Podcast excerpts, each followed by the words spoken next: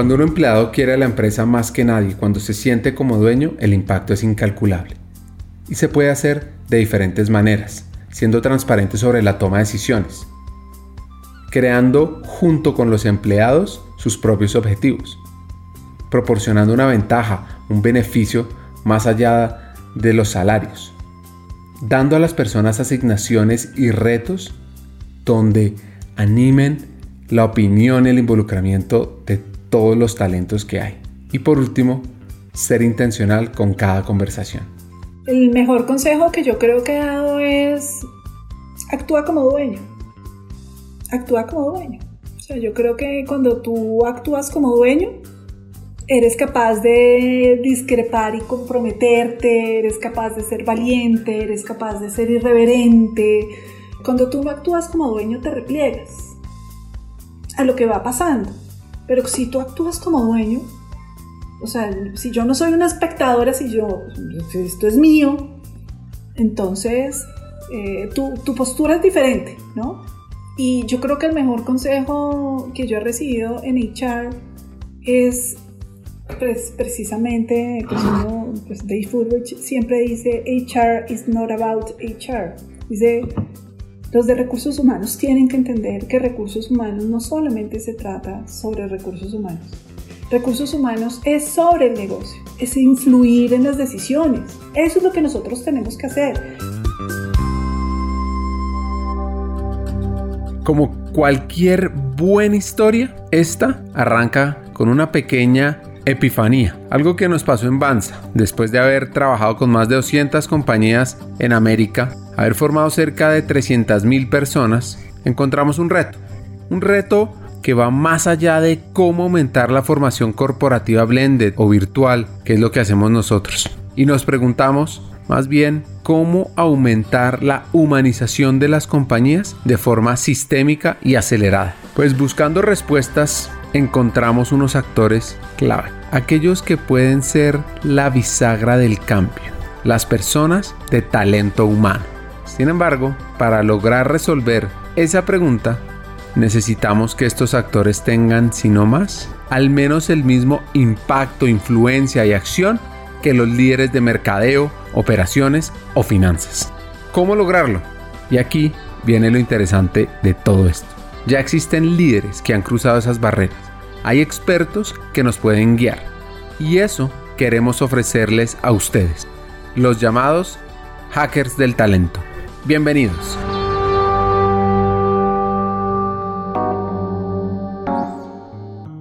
Gladys estudió psicología y quería enfocarse en temas clínicos, pero como dice ella, la primera decisión laboral determina el futuro de tu vida. Bueno, mira, yo me decido empezar a estudiar psicología. Estudio en la Universidad de la Javeriana y durante toda mi carrera tuve una gran obsesión porque quería hacer, realmente quería dedicarme a hacer clínica, a la clínica. Cuando termino mi carrera, una amiga me llama y me dice, oiga, hay una vacante en, en una Headhunter, que de hecho es bien conocida, y me dice, ¿qué pasa si pues, pasamos la hoja? Y yo le decía, no, o sea, la verdad, eso no es lo que yo quiero. Y me decía, pero no pierde nada, o sea, finalmente, pues no, no tenemos trabajo, no perdemos nada, es algo de un mes. Y pues ahí, como yo le digo a todas las personas que acompaño a los, a las, a veces hago mentoría a personas que están eligiendo carrera, les digo, esa primera decisión determina el futuro de tu vida. A mí esa primera decisión me salió muy bien, porque entré al mundo organizacional y me quedé, y hoy llevo más de 25 años en este mundo organizacional. Ahora, ¿qué significa para Gladys estar en el mundo de talento, ser una hacker? Yo creo, estoy convencida eh, que, que mi aporte en las organizaciones hace que pueda llegar a más personas, que pueda potenciar el impacto, que pueda apalancar desde la estrategia, desde la creación del negocio, desde el desarrollo del negocio, hace que pues mi, mi paso por recursos humanos y mi trabajo en recursos humanos cobre todo el sentido. Estar al servicio de las personas también hace que vivan propósito. Entonces en ese momento eh, estuve seis meses en esa Headhunter, una gran experiencia La verdad, pensando que iba a ser un mes, me quedó seis meses y en ese momento llaman a pedir un proceso, una, que les referencien una persona para Allianz, para la aseguradora, en ese momento era Colseguros. Y en Colseguros yo llego, voy y le digo a mi jefe, mándame a mí. Me dice, pero ¿cómo te va a mandar a ti? ¿Cómo se te ocurre? Y yo, de verdad, mándame a mí que yo quiero vivir pues con todo el contexto organizacional. Y me mandan, pues no con mucho, con mucho agrado, porque decían, pero pues, ¿cómo así? Es que te quieres ir, te está yendo acá. Pero bueno, me mandan, quedo seleccionada y ahí inicio mi carrera ya formal en las organizaciones. Estuve 11 años en, en Allianz, yo entro cuando era el grupo empresarial Bavaria, cuando era Colseguros, eh, éramos 3.500 personas, pues nos toca todo el downsizing y pues finalmente ahí hago toda mi carrera, entro por selección, eh, paso por formación, desarrollo, eh, cambio organizacional y pues a los cinco años eh, me nombran gerente de recursos humanos y una gran, gran experiencia, gran empresa. Estuvo 11 años ahí y renuncia por algo muy valioso, porque quiere dedicarse a sus hijas. Pero pero, pero...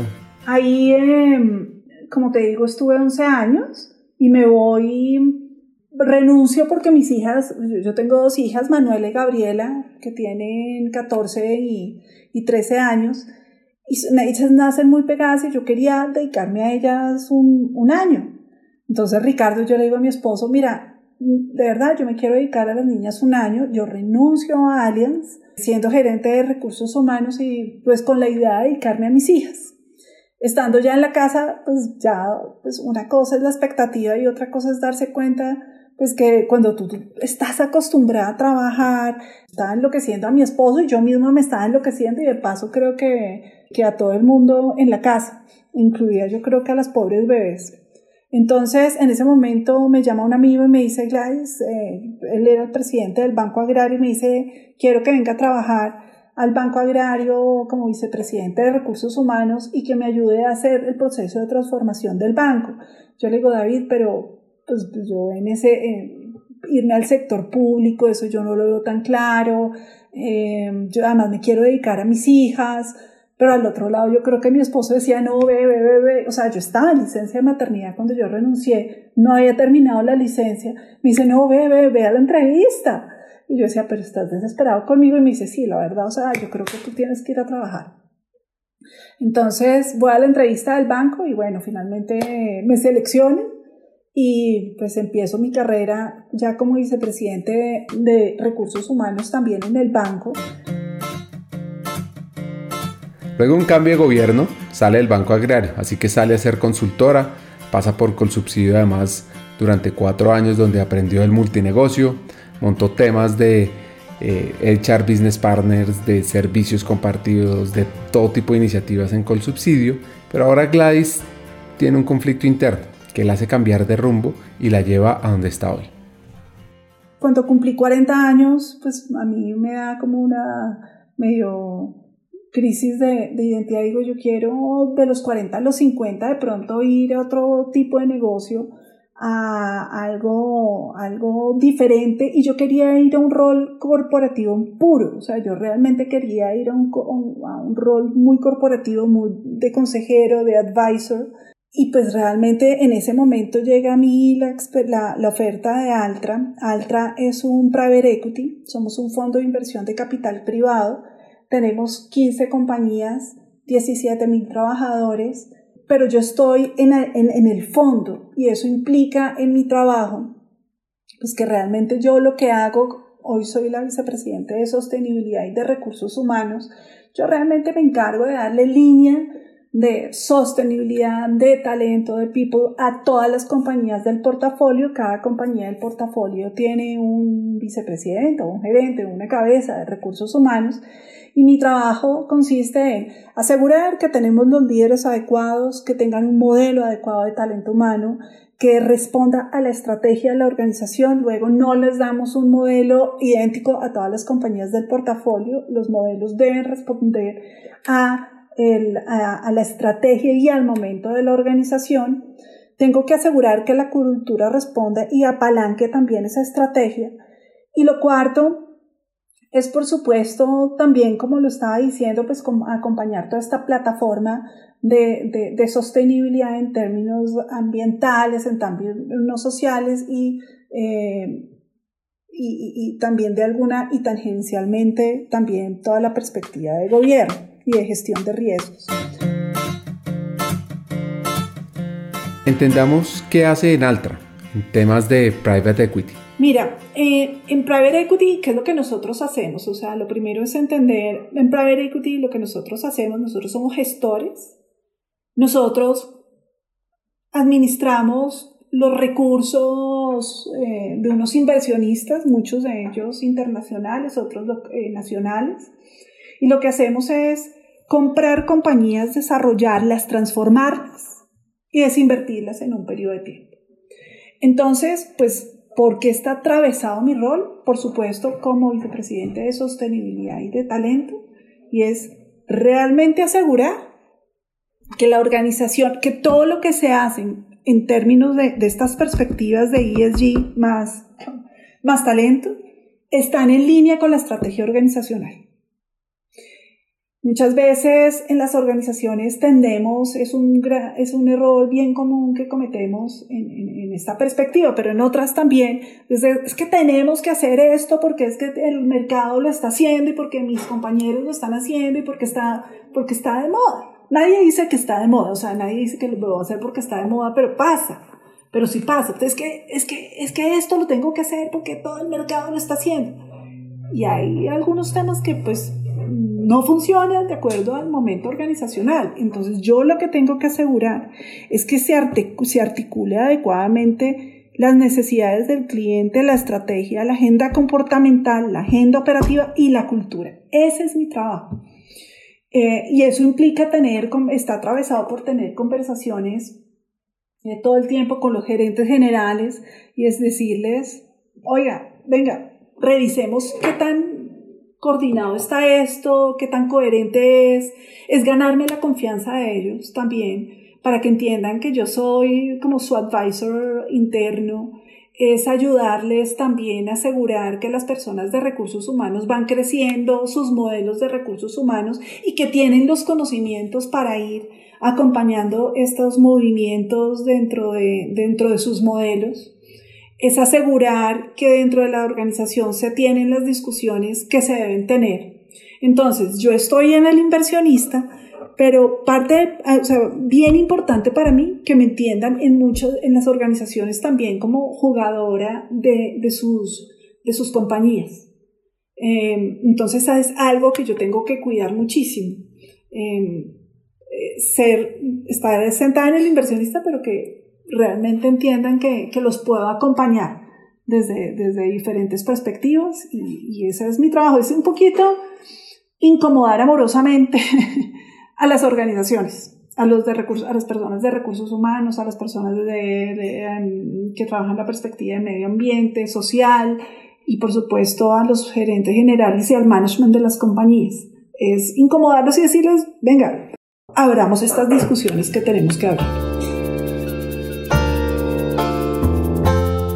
Además, también es presidente de la Junta de CRIP Bogotá, que nos apoya en este podcast Hackers del Talento, así que muchas gracias a CRIP. Y bueno, volviendo al tema, en toda esta evolución entendamos cómo fue el proceso para encontrar su propósito. Mira, yo desde muy chiquita, yo creo que, que ojalá todo el mundo pudiera elegir su carrera y sus primeros trabajos para que lo acerquen a ese propósito. Desafortunadamente eso no sucede así porque pues por lo general las personas eligen su carrera en lo que yo soy bueno para las matemáticas, yo soy bueno para esto, entonces estudio tal cosa, entonces, pero no, no es en lo que tú eres bueno, sino realmente que te hace vibrar. Y yo creo que yo desde muy joven identifiqué, muy chiquita identifiqué que, que a mí me encantaba estar al servicio de los demás y escuchar a las personas y pues tenía una intención genuina desde muy chiquita de como ayudar como de, yo veía a alguien sufriendo en el colegio y pues quería adoptarla, quería, veía a alguien sufriendo y, y, eso me movía. y quería ayudarla. Entonces no es solamente era que me no solo me conmovía, sino quería ayudar a hacerle mejor su vida, haciéndole ver diferentes elementos. Entonces, eh, yo creo que sí me atravesó, me, me atravesó desde muy chiquita el servicio. Y mira que eso yo lo empiezo a traducir y yo lo empiezo a observar en mis hijas. Las dos son funcionales, digamos, en todas las materias, son muy buenas, pero hay una que especialmente la mueve el servicio impresionante, impresionante como estar al servicio. Entonces yo digo, bueno, o sea, de pronto yo tenía algo y, de pronto esos eran mis comportamientos. Entonces, eh, yo, yo sé que suena algo romanticón, pero sí, sí, me mueve el servicio, me mueve y por eso elegí mi, elegí mi carrera y gracias a Dios la elegí bien.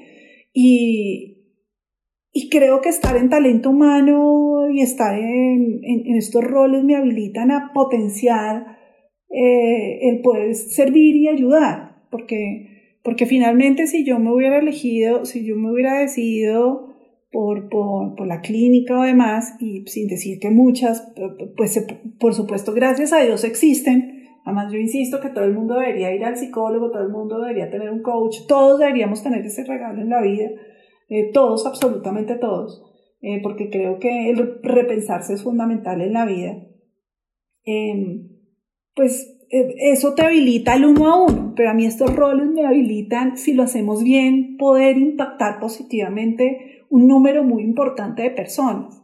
Como ejemplo, y yo se lo digo a los equipos y se los decía tal vez ayer, a, se lo dije ayer a un comité de recursos humanos que tuve con los miembros de, de, de los líderes de las compañías y yo les decía, es que miren el impacto que tenemos si esto lo hacemos bien.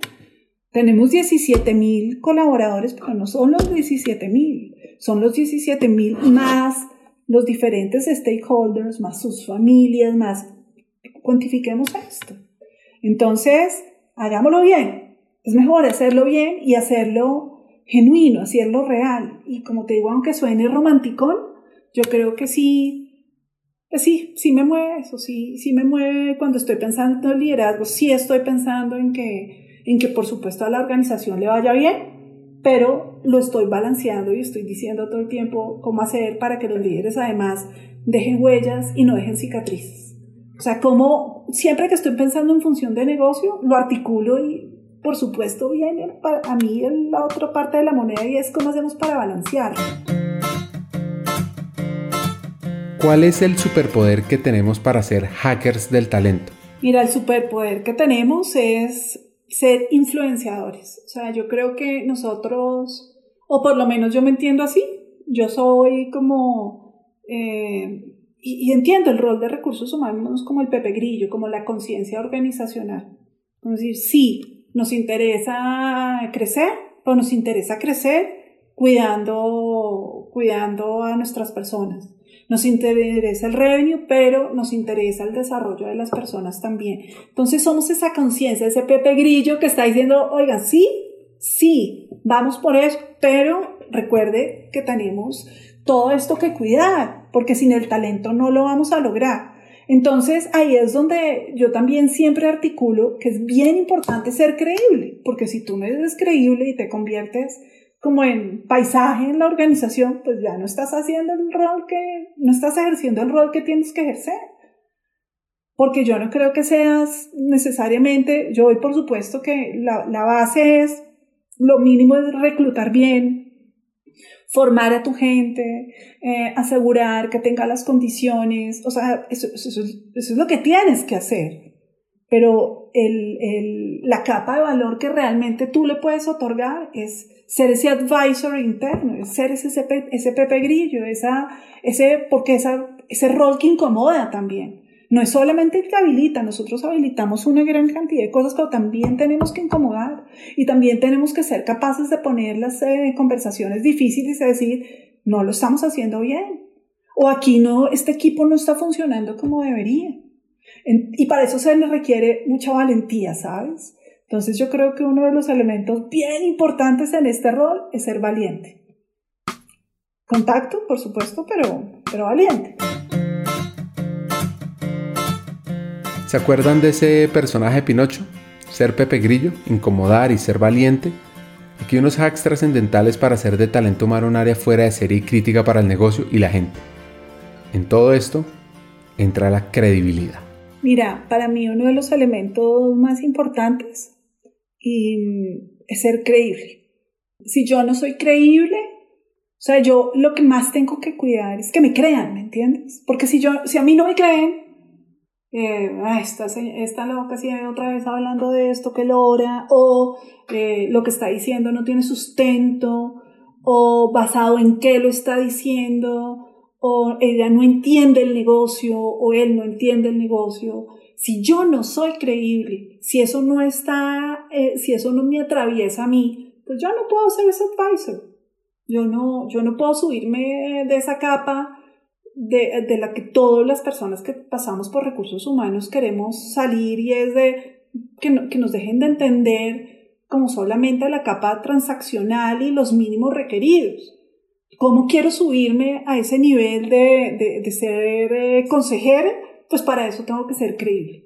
Y para ser creíble es cómo hago que mis acciones sean consistentes, que mis conversaciones son coherentes eh, con lo que yo siento y con lo que yo pienso, cómo hago para que mi valentía sea pertinente y pues porque además valentía no es ser bravo, ¿no? No es en la mitad de una junta o en un comité en un momento súper inapropiado poner posiciones y aunque sean ciertas, todo en la vida tiene un momento, un tono, eh, y toda la vida tiene un contexto que hay que cuidar para, para tú poder ser para poder influir.